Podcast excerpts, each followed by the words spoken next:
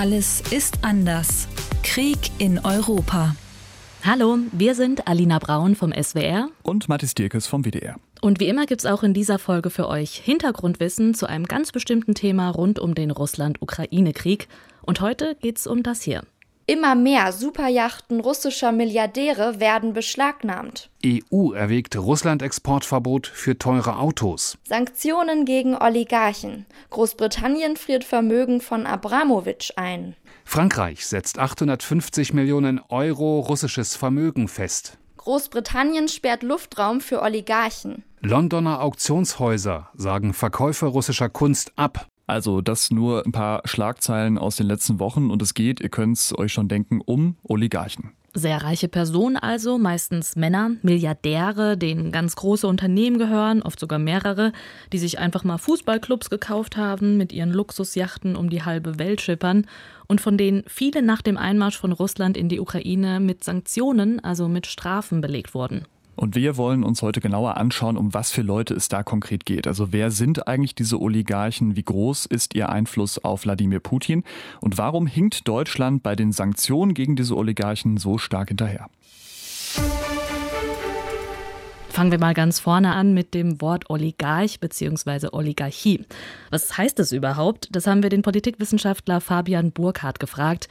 Er arbeitet am Leibniz-Institut für Ost- und Südosteuropa-Forschung in Regensburg. Also der Begriff Oligarch, Oligarchie leitet sich ja aus dem Griechischen ab, also die Herrschaft der, der wenigen und spielt dann ja so ein bisschen darauf ab, eben, dass es äh, eine kleine Gruppe von Personen ist, die politischen Einfluss ausübt oder Herrschaft ausübt. Die enge Definition wäre tatsächlich, dass es ein Großunternehmer ist, der über sehr, sehr viel Kapital und Eigentum verfügt und eben über dieses Kapital über die Unternehmen politischen Einfluss ausübt. Es geht also um reiche Typen, die mhm. aber nicht nur viel Geld haben, sondern eben auch in der Politik mitmischen, Einfluss auf die Regierung, auf den Staatspräsidenten, auf die da oben sozusagen haben. Das ist also quasi erstmal die Theorie. Jetzt ist die Frage natürlich, wann hat das überhaupt angefangen mit diesen Oligarchen in Russland? Die gibt es nämlich gar nicht so lange. Die sind erst vor ein bisschen mehr als 30 Jahren sozusagen entstanden. Das war Ende der 80er Jahre, als der Vorgängerstaat von Russland, also die Sowjetunion, auseinandergefallen ist. In der Sowjetunion, da gab es ja sowas wie reiche Unternehmer gar nicht. Da hat mehr oder weniger alles dem Staat gehört. Ja. Ähm, alle Menschen sollten ja in dieser Theorie gleich sein, also sozusagen die Kernidee des Kommunismus. Man hat dann aber doch schon vor dem Ende der Sowjetunion angefangen, die Wirtschaft langsam zu öffnen, also da ein bisschen ja, liberaler zu werden. Und Privatleute konnten dann so langsam anfangen, Unternehmer zu werden. Und als dann die Sowjetunion zerfallen ist, dann ist wirklich so eine richtige Privatisierungswelle mhm. entstanden, mhm. sagt der Politikwissenschaftler Fabian Burkhardt. Das war eben diese, diese Jahrhundertchance, muss man sagen, von Personen, von, von Unternehmer, die vielleicht ja schon in einer guten Startposition standen, teilweise durch persönliche Beziehungen, sehr viel eigenes Risiko und die sind eben in dieser ähm, ja, Privatisierungswelle dann sehr, sehr schnell an, an, an sehr große, ja, teilweise Unternehmen gekommen, an Kapital. Und einige sind da wirklich in super kurzer Zeit unfassbar reich geworden, so Anfang mhm. der 90er Jahre. Also die haben für vergleichsweise wenig Geld Firmen einfach aufgekauft und ihre Geschäfte dann immer weiter ausgeweitet, vor allem so bei Gas und Öl, aber auch bei Metall. Und einige haben dann ihre eigenen Banken gegründet und sogar die eigenen Medien gestartet. Ja, die haben also in der Wirtschaft schnell eine richtig große Macht entwickelt und sich dann aber eben auch parallel eng an die Politik dran geheftet und die Politik mit beeinflusst. Zum Beispiel haben sie dann äh, die Politik dabei unterstützt, ähm, sowas wie Häuserblocks zu finanzieren und hochzuziehen oder auch neue Straßen zu bauen. Also diese ganze neue Infrastruktur sozusagen auch nach dem Zerfall der Sowjetunion mitzugestalten. Mhm. Und das Spannende ist, dass man das eben nicht nur in Russland, sondern auch in der Ukraine sehen konnte. Klar, das ist eigentlich ja ganz logisch, die war ja auch Teil der Sowjetunion. Ja. Und da ist es ganz ähnlich mit diesen Privatisierungen abgelaufen, hat uns Fabian Burkhardt gesagt. Ich denke, gerade der Begriff Oligarch passt eigentlich für die Ukraine noch viel besser, weil ja, diese Großunternehmer, die ukrainischen, eigentlich noch sehr, sehr viel mehr politischen Einfluss ausgeübt haben. Viele der Oligarchen haben ja eine bestimmte Region, wo sie ihre Unternehmen dann haben und äh, dort dann eben vor allem präsent waren und dann eben auch über verschiedene Parteien dann versucht haben, Einfluss zu nehmen. Aber jetzt in dieser Folge, also nur, dass ihr euch jetzt nicht wundert, da werden wir uns bewusst nur auf die russischen Oligarchen konzentrieren, weil dies ja auch sind, über die jetzt Sanktionen verhängt werden. Ich habe es gerade schon ein bisschen gehört, im noch jungen Russland sind Reichtum und politischer Einfluss also mehr oder weniger Hand in Hand gegangen. Das konnte man vor allem beim Präsidenten Boris Jelzin in den 90er Jahren gut beobachten. Da konnten manche Oligarchen, sagt man jetzt heute, wirklich bei ihm im Kreml ein- und ausgehen, wie sie wollten. Ne? Also da gab es mhm. quasi überhaupt keine, ähm, ja, weiß ich nicht, Termine für sie oder so. Die konnten kommen und gehen, wann sie wollten. Ja, da mal ein ganz konkretes Beispiel. Die Präsidentenwahl in Russland 1996. Präsident Boris Jelzin, der erste Präsident Russlands nach dem Zerfall der Sowjetunion, der wollte sich wieder wählen lassen. Das stand aber so ein bisschen auf der Kippe, denn seine Zustimmungswerte waren nicht wirklich gut. Und dann hat sich aber eine Gruppe von sieben mächtigen Bankern, also Oligarchen, zusammengetan und hat Jelzin unterstützt, damit er an der Macht bleibt und damit nicht sein Herausforderer, der Chef der kommunistischen Partei, gewählt wird. Ja, weil sie eben nicht wollten, dass äh, dieser Chef der kommunistischen Partei ihre Geschäfte und das große Geldverdienen im neuen Russland wieder einschränken könnte. Boris Jelzin ist dann eben auch durch die Unterstützung unter anderem dieser sieben mächtigen Banker äh, Präsident geblieben. Ja. Und äh, in seiner Präsidentschaftszeit haben die Oligarchen, wie gesagt, einen ziemlich großen Einfluss auf die Politik gehabt in Russland. In der russischen Bevölkerung, muss man dagegen sagen, waren sie insgesamt ja, eher unbeliebt, äh, weil viele sie für dieses Wirtschaftschaos, was dann auch nach dem Ende der Sowjetunion geherrscht hat, so ein bisschen mitverantwortlich gemacht haben. Und ich fand ganz schön der britische Guardian, der hat es mal so beschrieben, äh, die Oligarchen seien bei den durchschnittlichen Russen, Zitat, ungefähr so beliebt wie jemand, der zum Vergnügen auf dem Bürgersteig vor einem Waisenhaus Geld verbrennt. Das fand ich wirklich oh ein sehr schönes Zitat. Ja, das ist jetzt ein ziemlich heftiger Vergleich. Also ja. ich finde, so ganz allgemein kann man das jetzt nicht sagen. Also natürlich die, die sich da in den 90er Jahren einfach alles unter den Nagel gerissen haben, während viele andere Menschen da wirklich ähm, so an der Armutsgrenze gelebt haben, ähm, die hatten einen super schlechten Ruf weg, klar. Aber es gab ja auch die, die dann wirklich ihr Geld genutzt haben, um eben Firmen aufzubauen, um Jobs zu schaffen. Und die hatten dann einen positiven Ruf weg. Also ich habe gestern auch mal aus Neugier meine Mama angerufen. Mhm. Ich habe ja eine russische Familie, ob es da so automatisch negative Gefühle beim Thema Oligarchen gibt. Und sie meinte, nee, nicht unbedingt. Es kommt da immer so auf die Gruppe an, um welchen es sich da jetzt handelt. Ist also dann doch nicht am Ende schwarz-weiß. Ne? Nee. Das kann man auf jeden Fall festhalten. Was man auf jeden Fall sagen kann, im Jahr 2000, dann wurde vieles anders für die Oligarchen. Da war dann nämlich Ende mit äh, Präsident Boris Jelzin und es wurde Wladimir Putin Präsident, mhm. wurde dann der mächtigste Mann in Russland. Ja, und für einige der Oligarchen wurde es richtig ungemütlich. Putin, äh, der hat den Oligarchen ziemlich schnell klar gemacht, mit mir wird jetzt hier ein anderer Wind wehen in Russland. Ihr als Oligarchen, ihr werdet mir keine Vorschriften machen. Und es gibt auch so eine kleine Anekdote. Er soll dann zum Beispiel auf einem Grillfest äh, sich getroffen haben mit einigen dieser Oligarchen und dann sozusagen gesagt haben, äh, unser Deal ist jetzt sozusagen, äh, ihr lasst mich äh, die Politik machen, dafür lasse ich eure Geschäfte in Ruhe und gucke vielleicht auch nicht so ganz genau hin, äh, ob ihr ja euer Geld so komplett legal verdient. Mhm. Also Putin hat sich da schon so ein bisschen als starker Mann stilisiert und es gab dann auch ähm, mehrere Verfahren und Ermittlungen gegen Oligarchen wegen krimineller Geschäfte. Da wurden einige komplett enteignet, die wurden ins Ausland verdrängt und teilweise sogar ins Gefängnis gesteckt. Aber in vielen Fällen gehen Experten eben davon aus, dass diese Strafen rein politisch motiviert waren. Also dass es bewusst nur die getroffen hat, die sich eben nicht auf Putins Kurs einlassen wollten und versucht haben, sich mit ihm anzulegen. Also das vielleicht berühmteste Beispiel ist der Mikhail Chodorkowski.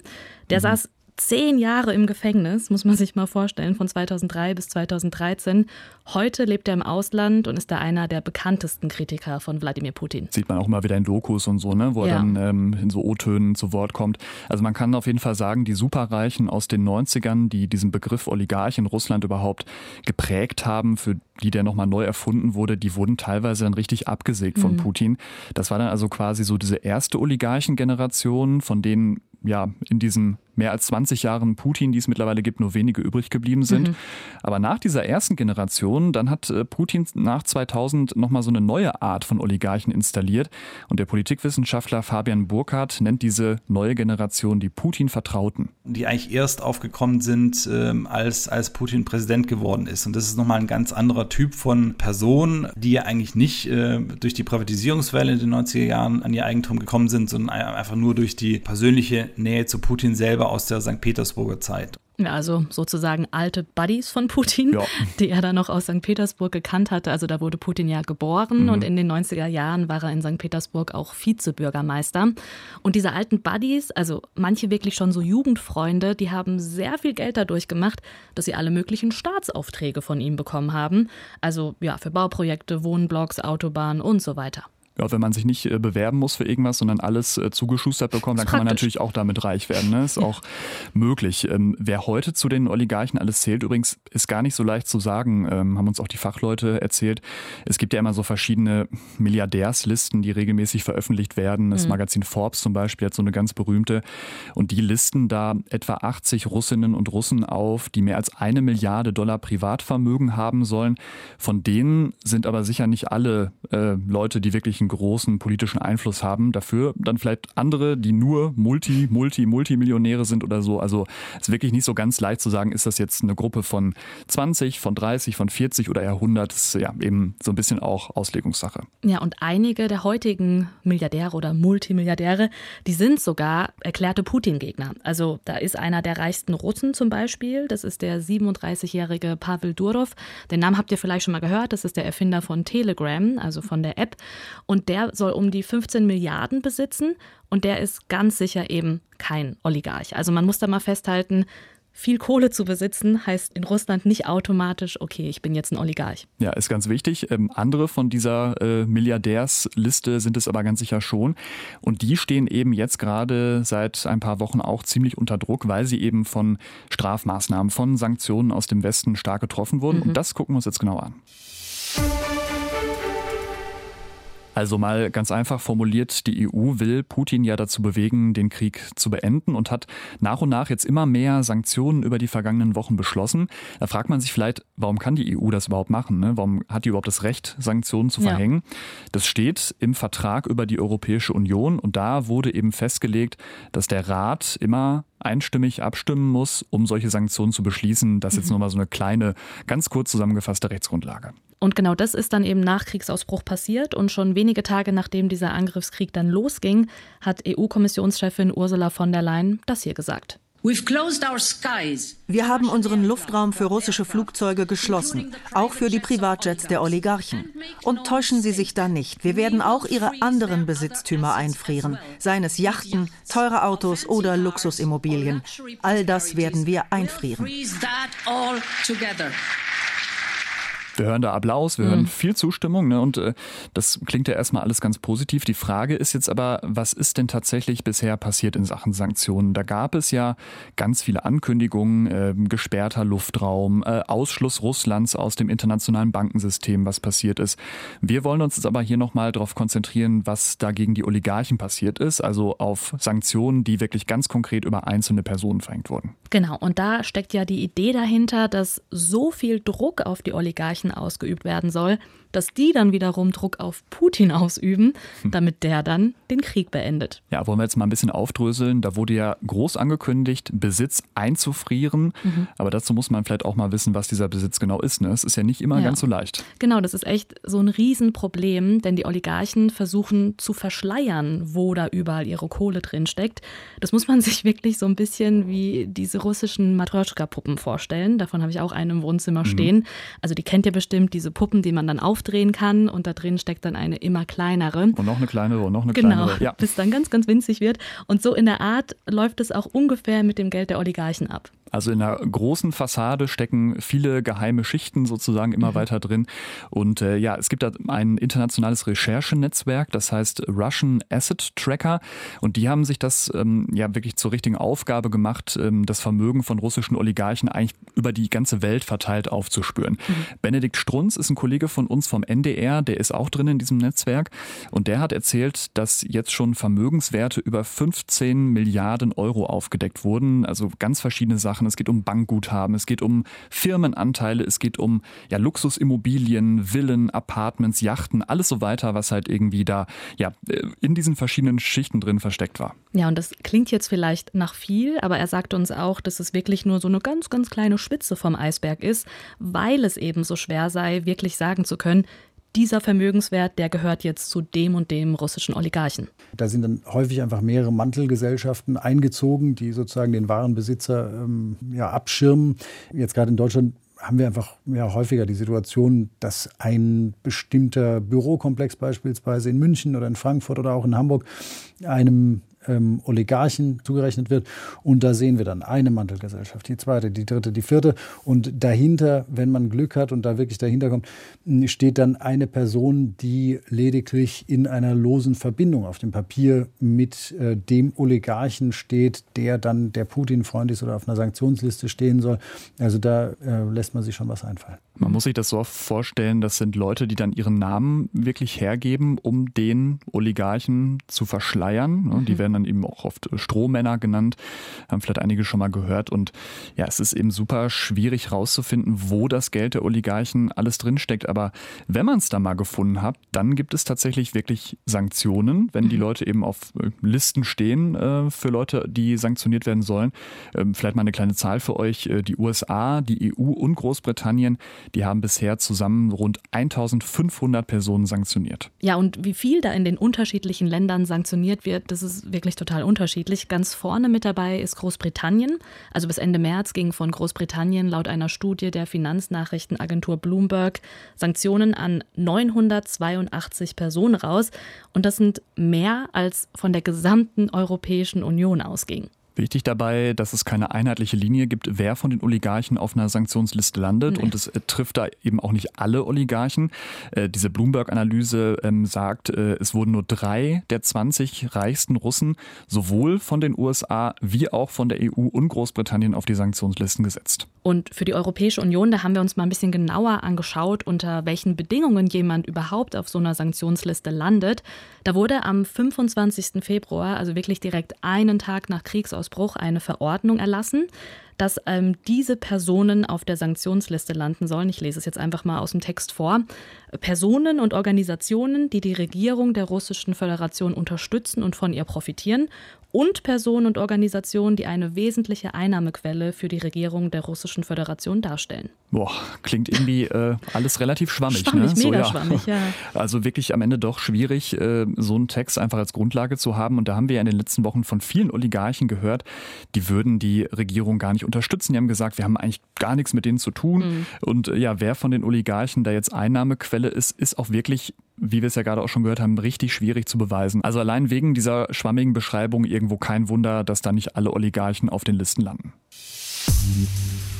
Und dann gibt es auch wirklich ganz skurrile Fälle, bei denen ein russischer Oligarch zuerst auf der Sanktionsliste stand, ja, und dann plötzlich nicht mehr. Ja, und den Fall wollen wir uns jetzt mal so als Beispiel genauer anschauen. Es geht um einen Mann namens Oleg Deripaska. Das ist ein Großaktionär eines wichtigen russischen Rüstungskonzerns, nämlich GAS. Ja, und dieser Konzern Gas, der spielt im Krieg eine ziemlich wichtige Rolle, denn die stellen die gepanzerten Geländewagen des Typs Tiger her und auch den Radschützenpanzer BTR 80. Also das sind tatsächlich so Standardfahrzeuge der russischen Infanterie und dementsprechend profitiert Deripaska tatsächlich finanziell von diesem Krieg jetzt. Wie eng Deripaska mit Putin persönlich befreundet ist, das wissen wir nicht genau. Es gibt einige Bilder, wo beide sehr vertraut aussehen, ne? also fast mhm. freundschaftlich so ein bisschen, aber ja. Deripaska der hat da immer ja, so eine besondere Nähe abgestritten, sagt, also Putin und ich sind jetzt auf jeden Fall nicht äh, super dicke miteinander.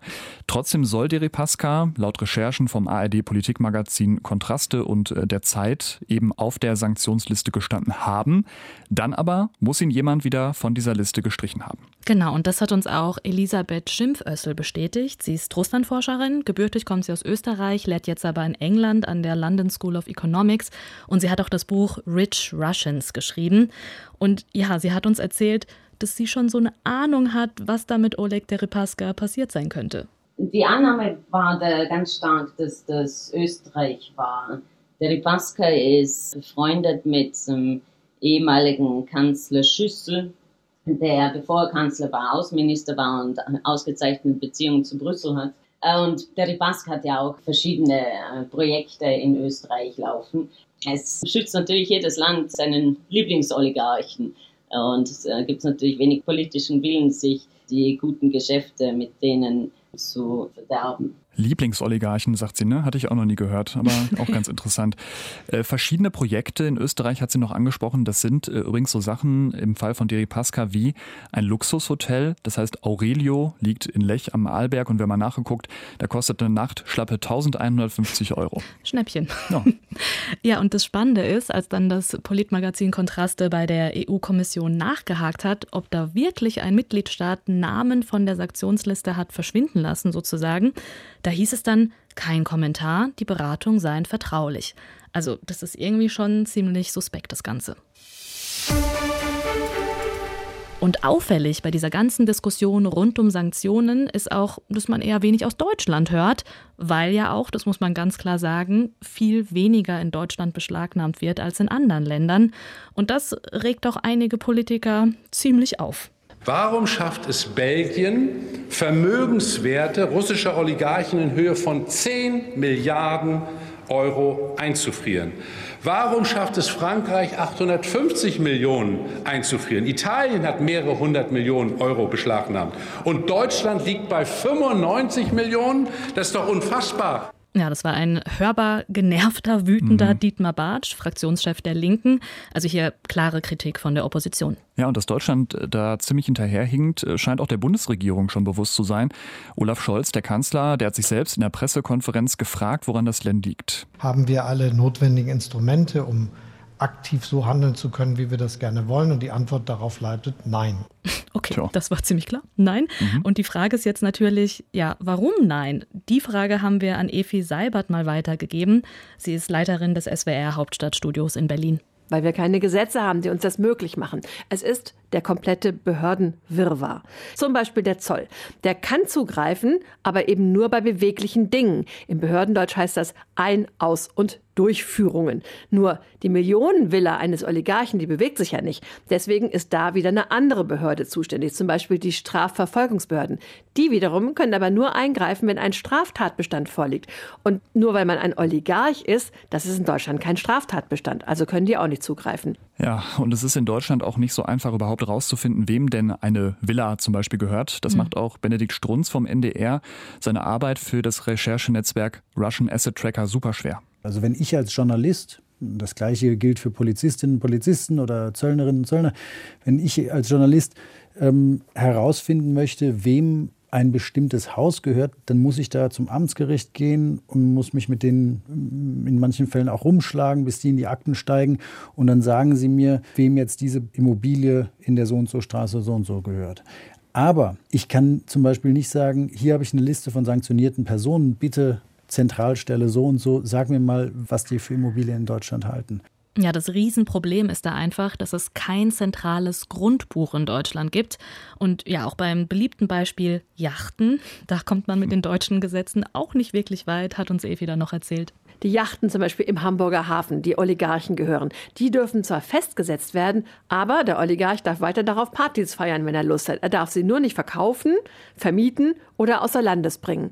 Also Deutschland hat sich bisher nicht ausreichend damit beschäftigt, wie man schnell und effektiv Sanktionen durchsetzen kann, Ziemlich klares Fazit von ihr da, aber ja. gerade in den letzten Tagen gab es dann ja immer doch wieder so Schlagzeilen nach dem Motto, äh, Bundesregierung will härter gegen Oligarchen vorgehen. Mhm. Und die Bundesregierung hat da, Achtung, Vorsicht, typisch deutsch sperriges Wort, jetzt ein Sanktionen-Durchsetzungsgesetz geplant. Erinnert mich an das Netzwerkdurchsetzungsgesetz, ne? da war doch irgendwas. Also man kann auf jeden Fall sagen, es scheint ein bisschen was zu passieren. So ein typisch deutscher sperriger ja. Begriff einfach. Und der sagt einem ja nichts im ersten Moment. Mhm. Ähm, Scholz hat das versucht in einer Presse Pressekonferenz ein bisschen zu erklären. Und er meinte dann wörtlich, die verschiedenen berührten Gesetze werden aufgegriffen, um sich mehr Handelsmöglichkeiten zu verschaffen. Mhm. Nach der Beschreibung hatte ich immer noch tausend Fragezeichen im Kopf, aber Evi konnte uns da ein bisschen Klarheit geben. Also alle Behörden, die bisher jeder in seinem eigenen Zuständigkeitsbereich nur gearbeitet hat, sind jetzt zusammen in einer sogenannten Task Force. Und wenn man sich ansieht, wer da alles drin sitzt, dann wird einem klar, dass das nicht so schnell passieren kann. Das sind ein halbes Dutzend Bundesministerien, der Zoll, das Bundeskriminalamt, dazu die Bundesbank plus noch die Geheimdienste. Die sollen sich jetzt alle gegenseitig informieren und dann erarbeiten, wie ein neues Gesetz aussehen muss, damit man Vermögen von Oligarchen schnell und dauerhaft beschlagnahmen kann. Da muss also erstmal ein Gesetzesentwurf erarbeitet werden, was natürlich dauern kann. Und der muss ja dann auch noch durch den Bundestag. Okay, also dass da jetzt von deutscher Seite äh, schnell viel mehr passieren wird in Sachen äh, Sanktionen gegen Oligarchen, ist offensichtlich eher unwahrscheinlich. Andere Länder, das haben wir vorhin auch schon bei Dietmar Bartsch äh, gehört, haben das äh, offensichtlich schon deutlich besser im Griff. Italien hat er auch genannt. Italien tut äh, schon seit Jahren vergleichsweise viel gegen Geldwäsche, mhm. gegen so Finanzkriminalität allgemein, also viel, viel mehr als Deutschland. Die haben auch spezielle Gesetze dafür, haben eine besondere Ermittlungseinheit, die ich auch noch nicht kannte, die Guardia di Finanza, ne, also die mhm. Finanzpolizei, die mehr als 60.000 Beschäftigte hat und oh, wow. diese, ja, diese Guardia di Finanza, die ist schon lange darauf spezialisiert, eben organisierte Kriminalität auch wirklich effektiv zu bekämpfen. Ja, und so kann man sich auch ziemlich gut erklären, warum die eben schnell ernst machen konnten beim Thema Sanktionen gegen russische Oligarchen. Also zum Beispiel wurden da Luxusjachten in Häfen beschlagnahmt oder auch Villen. Ihr habt die Fotos vielleicht auf Social Media gesehen, die da rumgingen. Und sie haben auch große Vermögen auf Bankkonten einfrieren lassen. Nun sollen diese Sanktionen, die wir ja gerade beschrieben haben, letztendlich auch was bewirken. Das ist zumindest das Ziel. Politiker sagen immer, die sollen wehtun. Und zumindest bei einzelnen dieser superreichen Oligarchen, da hat man schon das Gefühl, oh ja, das tut dem jetzt weh. Und das prominenteste Beispiel ist da wohl Roman Abramowitsch. Ja, alle, die sich äh, irgendwie für Fußball interessieren, werden diesen Namen äh, bestimmt schon mal gehört haben, viele andere wahrscheinlich auch. Mhm. Ist wirklich ja ähm, ein ziemlich prominenter Typ und dieser Roman Abramowitsch, der ist noch zu Jelzin-Zeiten mit Ölgeschäften zu einem der reichsten Männer Russlands aufgestiegen. Also der ist wirklich einer von diesen, die übrig geblieben sind, auch in der Putin-Ära. Mhm. Diesem Abramowitsch, dem gehört eben ein Fußballverein, der FC Chelsea in England. 2005 hat ihn das Forbes Magazine äh, tatsächlich zum reichsten Mann Russlands erklärt und ähm, vielleicht nochmal so eine kleine Zahl, die Nachrichtenagentur Bloomberg, die schätzt Abramowitschs Vermögen auf 14,3 Milliarden Dollar. Also das ist wirklich ein Superreicher. Das sind wirklich so Summen, die komplett mein Vorstellungsvermögen sprengen. Also ich denke mir immer schon bei so einer Million so, wow, ist das viel Geld, aber 14 Milliarden. Ja, wenn man nicht mehr weiß, wohin damit, dann kauft man einen Fußballclub. Ne? Ja, genau. Und nach Putins Angriffskrieg in der Ukraine, da wurde dann Abramowitsch sowohl von Großbritannien als auch von der Europäischen Union auf diese Sanktionslisten gesetzt. Und er kommt jetzt wohl an einen Großteil seines Vermögens einfach nicht mehr ran. Und zum Beispiel kann er da auch nicht vom geplanten 3 Milliarden Dollar Verkauf seines Chelsea Football Clubs profitieren. Also vorerst mal nicht. Und jetzt hieß es diese Woche auch in vielen Zeitungen, er würde ganz viele Freunde um Geld regelrecht anpumpen, darunter wohl auch Hollywood-Produzenten und Regisseure. Da hat ein Insider der New York Post ähm, erzählt, dass äh, Abramowitsch wohl wirklich sagt, seit seine Gelder eingefroren sind, kann er wirklich seine Leute nicht mehr bezahlen. Ne? Also irgendwie ähm, so, ja, ich, ihr wollt euer Gehalt haben, äh, ja, ich habe nichts, was soll ich machen? Ja, und seine Leute, dass man sich das auch mal vorstellen kann, das sind dann zum Beispiel die Angestellten auf seinen vier Yachten. Das hm. sind dann seine Leute, die er bezahlen muss. Ja. Und wir haben da auch ein anderes Beispiel, Piotr Aven, den haben die Sanktionen wohl auch ziemlich getroffen. Also das ist auch ein russischer Oligarch, der in London lebt. Und laut dem Magazin Forbes wird sein Vermögen so auf 4 Milliarden Euro geschätzt. Also ein bisschen weniger als bei Abramowitsch, mhm. aber schon noch reich. Und äh, der wurde durch Öl- und Bankgeschäfte eben reich. Und in einem Interview hat er sich darüber beschwert, dass er jetzt keine Reinigungskraft und keinen Fahrer mehr bezahlen kann. Okay, ja. Und dieser Piotr Aven, der hat auch direkt gesagt, dass er die Sanktionen unfair fände und hat zumindest ganz, ganz vorsichtig auch mal äh, den Krieg äh, gegen die Ukraine kritisiert. Mhm. Er hat äh, gesagt, äh, er will sich zwar nicht beschweren, denn anderswo würden ja Menschen sterben, aber diese Sanktionen hätten, wie er sagt, auch gar keine Wirkung auf Wladimir Putin. Ja, und dazu sagt uns auch die Russlandforscherin Elisabeth Schimpfössel, dass diese Sanktionen natürlich schon einzelne russische Oligarchen treffen und deswegen sind die natürlich auch gegen den Krieg. Das Problem ist, die können sich dann nicht so klar äußern, weil sie zwischen den Stühlen stehen. Wie es jetzt ist, rennen sie alle um Putin herum und versuchen es auch gleichzeitig im Westen recht zu machen, sich hier ihre Haut zu retten, indem sie bescheiden gegen den Krieg auftreten. Da werden sie sehr viel gelobt. So großartig ist das nicht. Sie sind auch gleichzeitig sehr darauf bedacht, sich nicht mit dem Kreml sich zu verderben. Ja, mit dem Kreml sich es äh, zu verderben, das will keiner so richtig, aber von einigen wenigen Oligarchen gab es dann doch relativ ungewohnt deutliche Worte. Zum Beispiel vom Medienmogul Evgeny Lebedjew, der hat in einem offenen Brief an Putin geschrieben, Zitat, als Bürger Russlands bitte ich Sie, den Zustand zu beenden, in dem Russen ihre ukrainischen Brüder und Schwestern töten. Also doch schon ne, relativ deutlich. Ja, es gibt also definitiv Kritik von den Oligarchen an Putin. Die Frage ist jetzt nur, welchen Einfluss können diese Oligarchen tatsächlich am Schluss auf Putin haben? Also ist deren Rolle so wichtig, dass sie Putin am Schluss vielleicht sogar zum Kriegsende bewegen können? Da ist es dann nochmal ganz spannend, nochmal auf Roman Abramowitsch zu gehen, der also Hollywood um Geld bitten soll, anbetteln soll, könnte man vielleicht sogar sagen. Besitzer des FC Chelsea und mehrerer sehr schicker großer Yachten. Der spielt nämlich als Oligarch eine ziemlich prominente Rolle in diesem Krieg, also nicht nur als äh, Betroffener von Sanktionen. Mhm. Er hat nämlich an den Friedensverhandlungen in der Türkei teilgenommen, so als eine Art Vermittler die Form der Nähe zu Putin oder dass er wirklich noch diesen direkten Zugang zu Putin hat. Ich denke, das hat wirklich auch viele nochmal überrascht, dass er jetzt nochmal diese, diese Rolle in der Verhandlung im Krieg da wahrgenommen hat. Teilweise auch wohl auf, auf Bitten der Ukraine. Ich denke, diese, diesen Form von, von Zugang äh, war dann doch was, was dann nochmal einige äh, ja, überrascht hat und auch, äh, so wird es natürlich berichtet, auch, auch andere ja, Oligarchen, die, die ihn gut kannten, ein russischer Multimilliardär, also in der Diplomatenrolle, das ist schon ziemlich ungewöhnlich, aber da spürt man eben wirklich die Nähe zwischen Politik und Geld, sage ich mal. Und dass diese russischen Oligarchen teilweise auch direkt in die Politik involviert werden, das hat uns auch die Russlandforscherin Elisabeth Schimpfössl erzählt. In den letzten Jahren hat Putin immer wieder, wenn es eine große Krise gab, sie im Kreml versammelt und ihnen Aufgaben verteilt, sollten sich dann um verschiedene Sozialprojekte oder Infrastrukturbereiche kümmern, was natürlich ganz praktisch war. Was wahrscheinlich aber wichtiger ist, ist, dass viele von ihnen sehr große Arbeitgeber sind. In den letzten Jahren ist es wirtschaftlich in Russland sehr nach unten gegangen und da diese Arbeitslosigkeit war natürlich ein Problem. Was Putin am allermeisten fürchtet, ist soziale Unzufriedenheit, die droht zu explodieren. Das klingt ja schon ein bisschen so, als ob die Oligarchen Einfluss ausüben könnten.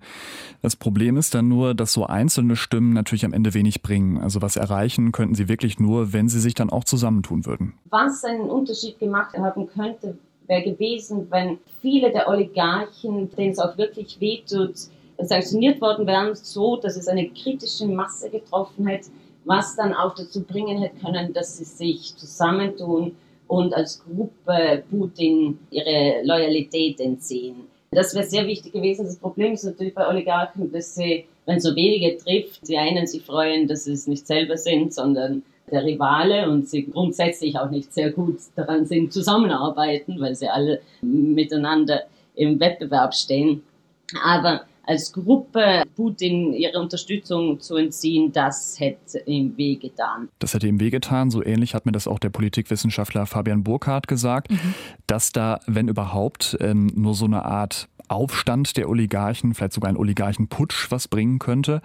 Und den werde es wohl eher nicht geben, äh, stand jetzt zumindest. Burkhardt meinte auch, dass der Einfluss der Oligarchen auf Putin hier im Westen insgesamt doch eher so ein bisschen überschätzt wird. Zum Beispiel sei wohl auch keiner der Oligarchen in diese Kriegspläne mit eingebunden worden, was man eben auch an verschiedenen Reaktionen danach gesehen hat. Ja, und Fabian Burkhardt sagte auch, dass sich die Oligarchen gar nicht gegen Putin zusammentun wollen. Denn die Sanktionen, ja, die sind das eine, die können wehtun, aber sich mit Putin zu verscherzen, das ist für viele Oligarchen noch viel, viel schlimmer. Solange Putin die äh, Kontrolle über die Sicherheitsorgane hat, über, über die Gerichte, äh, über das Militär, die dementsprechend dann tätig werden könnten, um diese Großunternehmer zu enteignen, solange werden diese Akteure alles tun, um sozusagen das Möglichste für sich rauszuholen. Äh, aber momentan sehen wir eigentlich überhaupt äh, keine Anzeichen, dass sie sich in irgendeiner Form äh, ja, zusammenschließen würden, um darauf einzuwirken, dass, dass dieser Krieg so schnell wie möglich beendet wird. Ist jetzt eher ein ernüchterndes Fazit von ihm, finde ja, ich. Total. Die Russland-Kennerin Elisabeth Schimpfössel, die hat auch gemeint, dass Putin sich in den letzten Jahren da allgemein so arg abgeschirmt hat, dass eigentlich keiner mehr wirklich Zugang zu ihm hat. Das war es auch schon mit unserem kleinen Ausflug zu den russischen Superreichen, zu den Oligarchen. Natürlich könnten wir euch da jetzt noch viele andere Namen nennen von russischen Oligarchen und ja, so im Stil von MTV Crips euch die Yachten und so weiter beschreiben. Aber wir hoffen, dass zumindest mal in dieser Folge klar wurde, was das überhaupt für Menschen sind und vor allem, wie deren Rolle jetzt im Krieg zu bewerten ist. Wenn euch die Folge gefallen hat, dann lasst uns gerne eine Bewertung da, empfehlt uns weiter und wenn ihr Kritik, Feedback oder Themenwünsche habt, dann immer schreibt uns an, genau, immer her damit und schreibt uns gerne an allesistanders.wdr.de. Ciao, macht's gut. Tschüss. Alles ist anders ist ein ARD-Podcast von RBB, SWR und WDR. Alle Folgen und weitere Podcasts gibt's in der ARD Audiothek.